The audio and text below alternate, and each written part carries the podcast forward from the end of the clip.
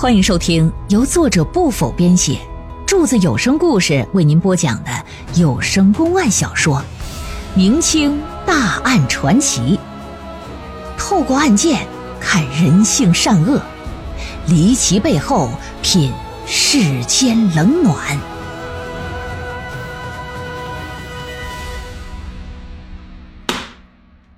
书接上回。知府大人监督，俩仵作哪敢怠慢？对谭二桥的左耳洞就进行一番仔细的检查。结果呀，不查不知道，一查他妈打俩喷嚏，咋的了？因为主播控制不住啊！打这耳洞里啊，掏出一团子用水浸湿的棉絮，上秤一量，足有他妈半斤多呀！看到这一幕，无论是郭大人还是俩仵作，全都傻了。于飞一看谭二乔死因确实是死于谋杀，于是重新对案件做了调查，对谭大乔，特别是对谭二乔的媳妇前世进行了拷问。拷问之后得知，与其通奸有染的男子啊就是凶手，下令批捕此人，直接给拿到州衙大堂。大堂之上，于飞啪的一拍惊堂木，台下所跪何人？小人武从良拜见知府，致县大老爷。呀哈！于飞就一愣神儿，仔细打量打量，再说一遍，你叫什么？小人武从良。于飞拿起笔纸，写下“武从良”三个字，让他去看，说：“你看看是不是这仨字啊？”武从良看完说：“是，如果本官没记错的话，你曾娶妻水氏，且你二人还孕有一子，小名叫牛牛，是吧？那么说，为啥于大人知道这事儿啊？那是因为当时南正风上告到刑部的时候，他正在刑部任职呢，因此对南家五人上吊这事儿有过了解。你这事儿百年不见呢，罕见记忆力就挺深。”看到过水氏之夫武从良的记载，也是在这个地界。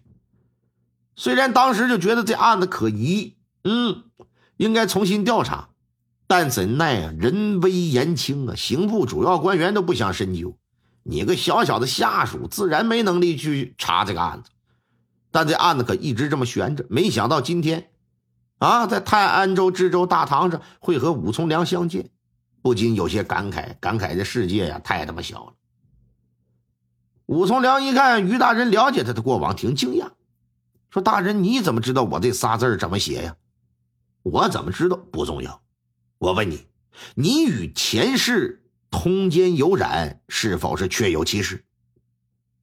武从良知道，官府找上他就意味着前世啊肯定已经招供了，再否认就没意义，点头就承认。说那是你谋杀了谭二乔是吧？嗯，小人没有杀人，前世都承认了，你还敢狡辩？啊，来呀，木板掌嘴！俩皂隶摁住了，拿出木板子，啪啪啪左右开弓，大嘴巴子跟不要钱似的，几下子扇过去，武从良这门牙就给削掉了，嘴角就开始哗哗往出淌血。要说这小子这嘴还真够硬的，即便是这样，也不承认是他杀的人。嗯，但你不承认，老爷对付你的手段那多着呢。说武从良啊，像你这样的人，本官见多了。我告诉你啊，嘴硬除了会让你白白遭受皮肉之苦之外，没什么好处。看到立在堂边的那些刑具了吗？嗯，有些已经很久没动用过了。你若是不招。今天我就挨个在你身上使一遍。本官今日倒要看看是你嘴硬啊，还是那刑具硬。来呀，给我上夹棍！武从良一看这事儿是脱不了，说得了，也别费那事了啊！没成想啊，这大人他妈的一根筋，交代吧，说是是我杀的谭二乔，原因是啥呀？我跟他媳妇搞破鞋，被他发现了。发现之后，这小子想敲诈我的钱财。并且声称，如果不给钱，不让他满意，他就到州衙告状，还要去武从良供职的那个大户人家里边去闹，让你丢了工作，砸了饭碗。武从良就觉得，就算是给了他钱，以谭二乔那贪婪的程度啊，也一定不会真正满意，搞不好日后啊还得拿偷情的事来威胁他。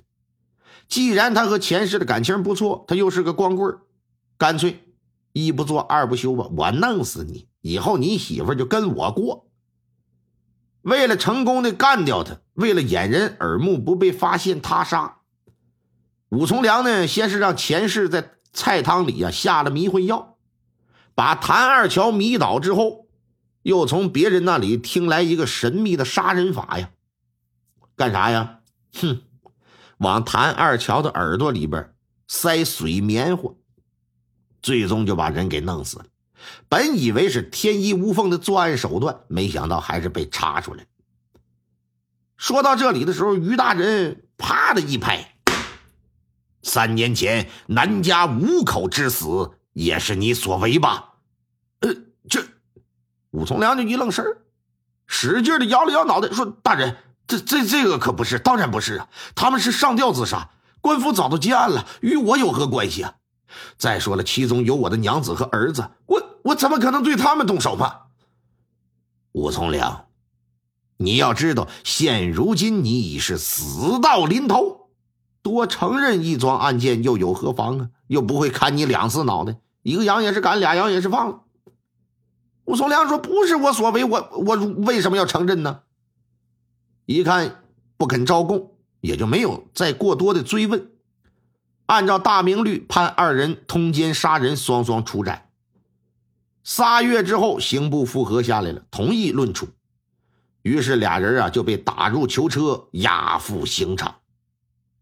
但正所谓啊，贪生怕死是人的本性。